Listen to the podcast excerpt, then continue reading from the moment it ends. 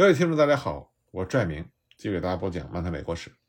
我们接着来讲美国进入到工业文明之后，工业研究实验室的发展。那么，工业研究实验室呢，它在所有新发现的领域的边缘上，包括电和电子学、摄影术、石油、橡胶、玻璃以及化学合成物的领域的边缘上。杜邦实验室是出现在1911年，乔治·伊斯门呢，在1912年建立了柯达实验室。随后，1913年就出现了美国橡胶公司的实验室。1919年，新泽西美孚石油公司的实验室出现。1925年，贝尔电话公司有了他自己的实验室。到了上个世纪中期，美国全国有两百个大型的工业研究实验室和两千个其他的实验室。柯达实验室除了对摄影术进行革新之外，还做出了一些显然是不相干的意外的发现。比如说，他们发现可以从鱼肝油中提取浓缩的维生素 A。美国橡胶公司除了改进了橡胶技术之外，还发现了乳胶线、乳胶纺织品、乳胶绝缘电线、新型纸和新型的胶粘剂。这些实验室和数以百计的美国高等学校一样，在创办和支持上来自于各方的资金。除了工业公司的实验室之外，还有由农业部创办的政府实验室，以及由标准局建立的隶属于商业部的实验室。一九三零年，虽然联邦政府的科研经费已经超过了大学的全部科研经费，但是联邦的科研经费也只是达到了两千三百万美金。二战期间，美国联邦的研究经费猛增到了七亿五千万美金。战后呢，由于对原子能的继续研究、飞机的改进、空间的探索。以及其他不计其数的项目，研究经费不断的增加。在此期间呢，一些大的工业公司，他们建立并且扶持了一些新的技术研究所。一九一三年，在匹兹堡大学成立的梅隆研究所提出了一项安排，那就是凡资助某一个研究人员的工业公司，有权将该研究人员的发现作为这家公司的财产。一九一三年，在全国罐头商协会的带领之下。各同业工会也创办了他们自己的实验室，接着呢，就出现了美国全国颜料油漆协会办的非常成功的实验室，还有造纸化学研究所、纺织研究所、美国石油研究所以及其他一些研究所。另外一位对这种新研究热心倡导的人，就是私人咨询实验室的创始人阿瑟·利特尔。利特尔呢，也是马萨诸塞人，他出生于当地的一个名门望族。在麻省理工学习的化学。1866年，他和另外一位青年的化学家在波士顿成立了化学实验室。不过，他的合作伙伴1893年的时候，在一次事故中丧生。伯利特尔独立坚持了下去。1890年的巴黎博览会上，利特尔就看到了由消化纤维素所制成的人造丝，这让他想到了制造人造纤维的可能性。他在美国。获得了用新的粘胶处理法来溶解纤维素的许可证，但是很少有商人愿意对这种完全没有把握的冒险事业进行投资。不过，利特尔终于在1900年给他的纤维素产品公司找到了赞助人。虽然这家公司后来在财政上破产了，但他在解散前成功的开辟了纤维素产品的新领域。伊斯门的柯达公司就买下了这家公司的专利。首先生产了不易燃的电影胶卷，拉斯特隆公司买下了人造丝的专利，从而让这家公司能够成为美国醋酸纤维生产的开路先锋。一九一九年呢，联合果品公司就聘用了利特尔，寻找利用蔗渣，也就是古巴甘蔗榨糖的废纤维副产品，用这种废料造纸的方法。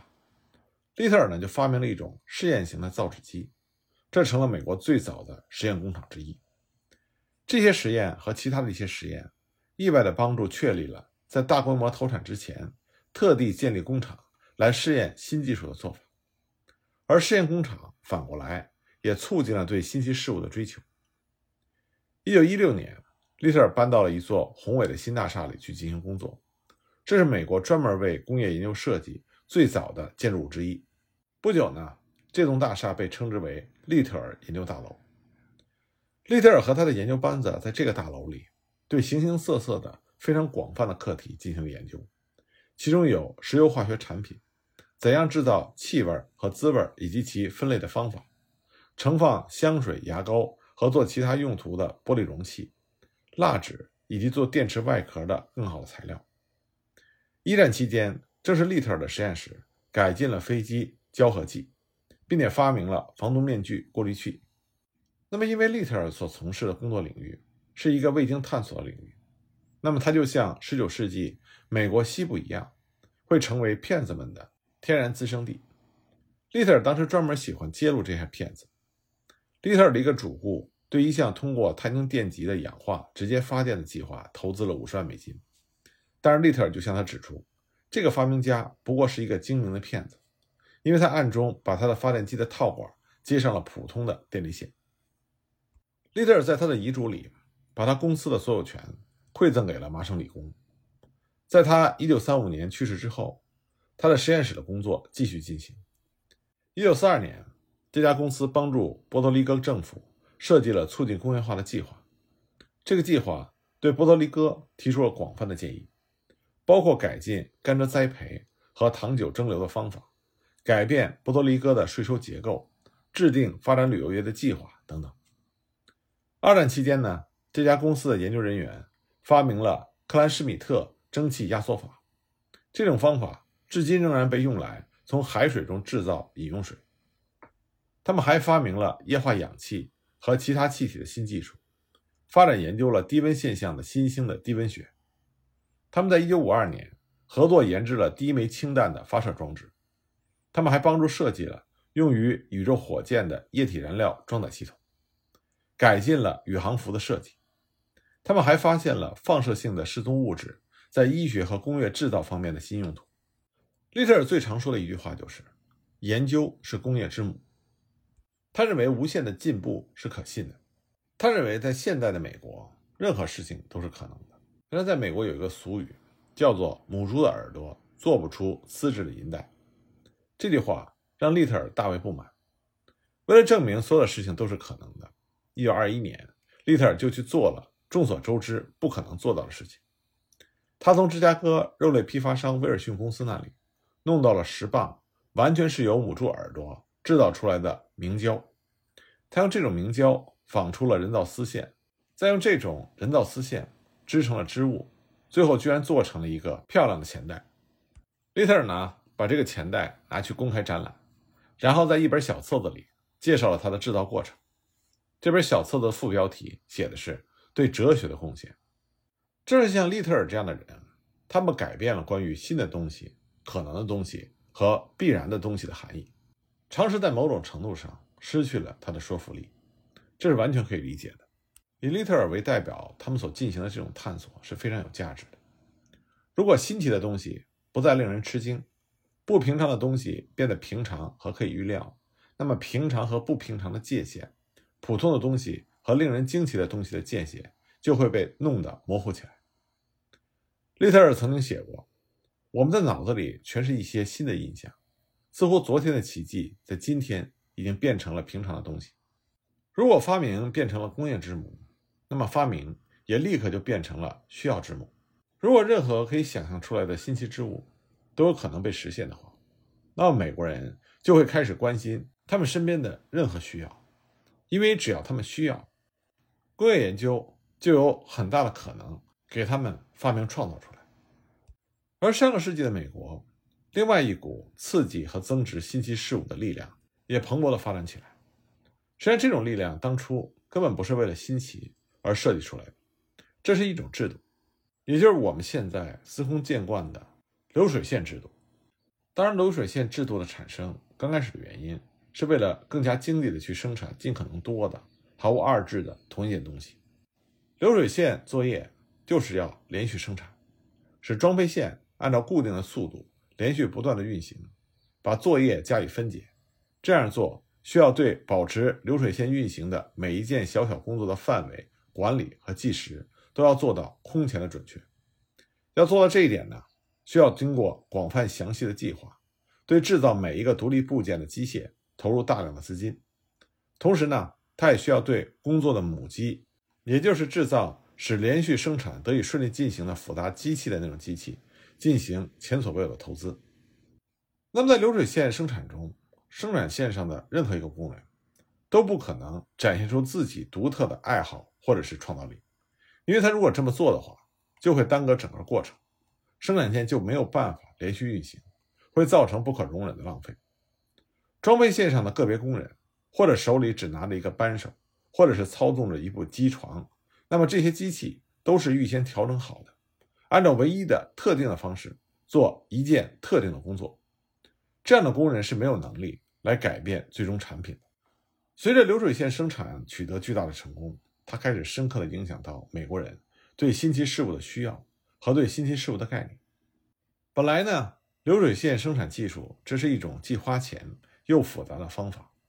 可是它所产生的效果，居然使得生产比以往任何时候都显得更加的矮板。旧世界行会的工匠算是非常守旧的，但是和用机器装配起来生产特定型号汽车的工厂的这种流水线矮板的方式比较，他们的那种守旧可以说反而是机动灵活的。要改变产品的哪怕最微小的细节，流水线生产。都必须要花一年的时间来设计，花六个月的时间来安装机器，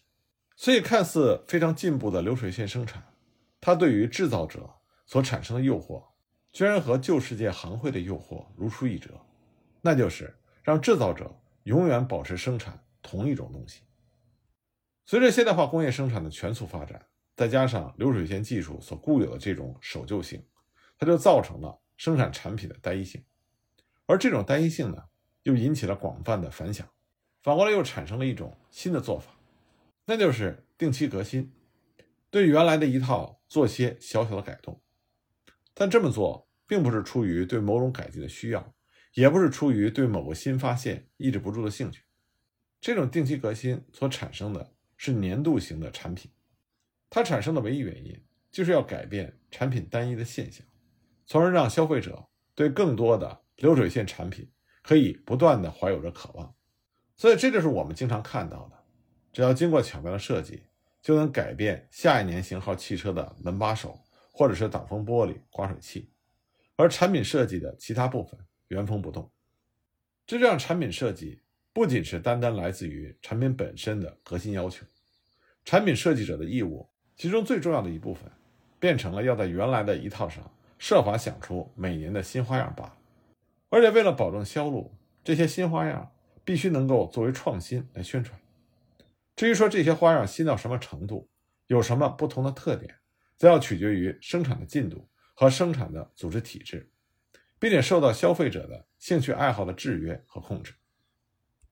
那么，流水线生产的发展最典型的例子就莫过于福特汽车了。亨利·福特这位福特汽车的创始人，他的理想是想要制造一种。以前没有过的更好的家庭之马，也就是一种人人买得起而又能永远使用的汽车。那么这个计划的关键就是要对福特他的 T 型汽车加以改进。他通过实验来研制他的汽车，但他认为一旦设计定了下来之后，唯一的目标就是要找到能够数以百万计的生产这种汽车的方法。但他的这个目标最重要的就是所有的汽车都应该一样。亨利·福特曾经说过：“让汽车民主化、大众化，就必须实现成批生产。而成批生产的前提，就是需要让汽车标准化。”一九零三年的时候，福特说：“制造汽车的办法，就是要让一辆汽车和另外一辆汽车一样，使它们全都一样，使它们在出厂的时候完全一样。”亨利·福特确信自己的这个理念最终会取得成功。为了实现这个目的，福特就集中力量来使他的汽车。变得尽可能的便宜，使汽车修理变得花费不多而又方便。他认为他的任务就是生产同一种耐用产品的复制品。亨利·福特在美国历史上所造就的无与伦比的成就，与其说是他设计出了某种耐用的汽车，不如说是创造了生产数以百万计的一种汽车的更新、更便宜的方法。他把汽车制造从一种时断时续的生产过程，变成了一种平稳的。连续不断的生产流水线，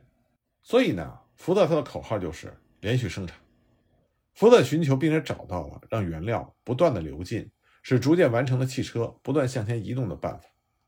工厂不再是一个熟练工人，为一辆汽车装配很多零件的地方，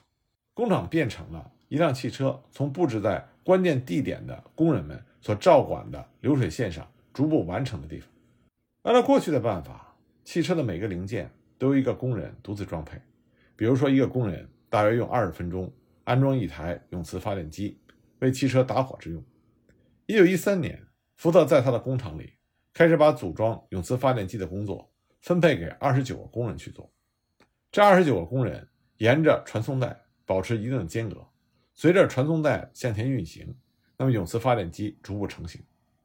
这样组装一台发电机的平均时间缩短到了十三分十秒。一年之后，由于把传送带升高到一种更加方便的高度，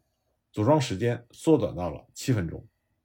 那么进一步的研究，接着又把组装时间缩短到了五分钟。